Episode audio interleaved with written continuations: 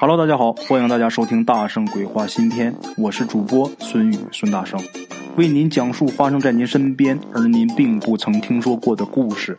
每天晚上，《大圣鬼话》与您不见不散。好了啊，各位老铁们，咱们今天这个故事啊，是咱们一位鬼友所提供。这故事就是他们家的事儿。这个事儿啊，要从上个世纪八十年代说起。那年呢，他父亲结婚。当时啊，农民的日子好过一点婚事呢办的比较体面。虽说这个婚礼一切都顺顺利利，但是留下了一个后遗症。什么后遗症呢？就是在婚宴上，咱们鬼友他二叔吃馋了，打那以后是总想来口肉啥的。当时也不能怪他二叔，他二叔那会儿小，也就是十七八岁。这哥们儿啊，咱们鬼友这哥们儿，他爸结了婚了，自立门户了。这老宅里面呢，就剩他爷爷、他奶奶还有他二叔三个人。他二叔呢，就磨着他奶奶要点零花钱要来钱之后啊，攒着也不花，等攒到一定数额，赶集的时候去买肉。买回来之后，他也不用跟他哥分，他哥都顶门立户了嘛，他自己吃，他还觉得挺幸福的啊。有这么一天，钱又攒够了，还正好赶上集，刚想去买，咱们鬼友他爷爷。就叫他二叔下地干活，还是个急活。等干完了呢，已经中午了。那会儿啊，农村的集中午就散了。鬼友他二叔挺不高兴的。干活的时候，就因为他着急想去赶集，手底下这活啊，就是总是出错，被鬼友他爷爷骂了几次啊。这会儿啊，再看他还黑着脸，就更不高兴了。回家之后，狠狠的教训他一顿。鬼友他二叔赌气，中午饭就没吃啊。你不吃饭，下午也得干活。干完了呢，鬼友二叔赌气不回家，就说呀：“我去我哥家转转。”然后就走了。其实哪是去他哥家转呢？他就是到处瞎溜达。等溜达到天黑，这肚子实在是饿的难受。你光赌气，你再赌气，你架不住饿呀。想回家，回家至少有饭吃啊。往回走啊，回家这个路上就遇见了一个人，谁呢？曾老肉，这是个外号啊。这人姓曾，外号叫老肉，都管他叫曾老肉。这人是住在啊几里以外的一个村上。为啥叫这外号？这人呐，第一啊，干活特别肉。咱们东北话啊，就说这个肉就是慢的意思啊，磨磨蹭蹭的意思。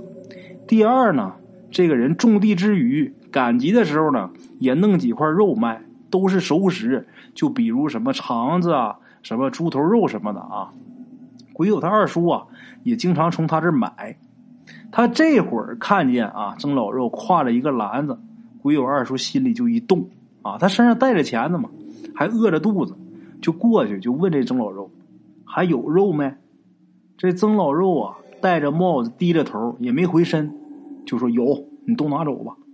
说着啊，掏出来就递过来，是一个纸包包着的。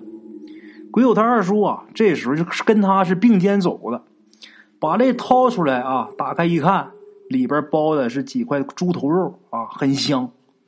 鬼友他二叔就问他多少钱，这曾老肉啊就说剩下的你看着给吧。鬼友他二叔啊顺兜就掏一块钱，就给他一块钱。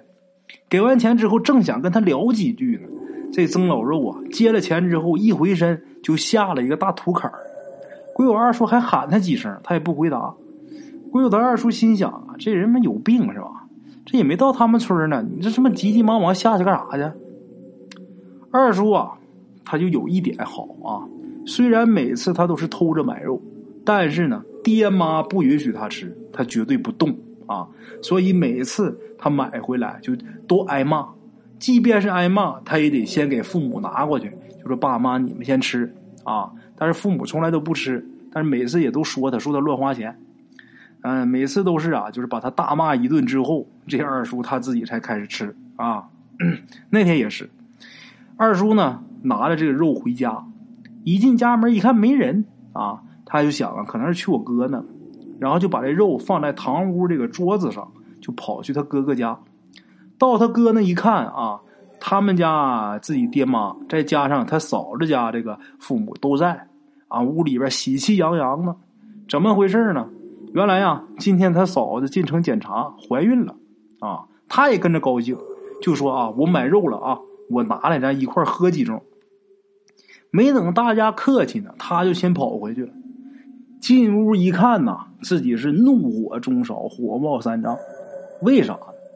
这时候他家有一个大黄猫，正蹲在这个桌子上吃肉呢。他走的时候，他记得已经把窗门全都关好了，所以他才放心走的。这猫是怎么进来的呢？他也顾不上想这个，过去就抓这猫。这猫叫一声，跳下来就跑了。他这气呼呼的啊，回他哥家，这点肉都让猫吃了。到他家之后一说，大家也倒没说啥啊。在他哥他嫂子家吃完饭回来，他爹妈呀还是沉浸在啊马上就要抱孙子这个喜悦中。这一家三口啊坐在堂屋里边聊天。这时候啊，这大黄猫又溜溜达达进来了。二叔呢想过去揍他，让他奶奶给拦住了。这三个人呐在椅子上就坐着闲聊，这猫呢就趴在他们家门口休息。聊了一会儿啊，鬼友他爷爷就忽然间喊了一声：“这猫咋的了？”然后大家过去看，这时候猫已经死了，啊，也没别的毛病，就是吃了曾老肉的肉死的。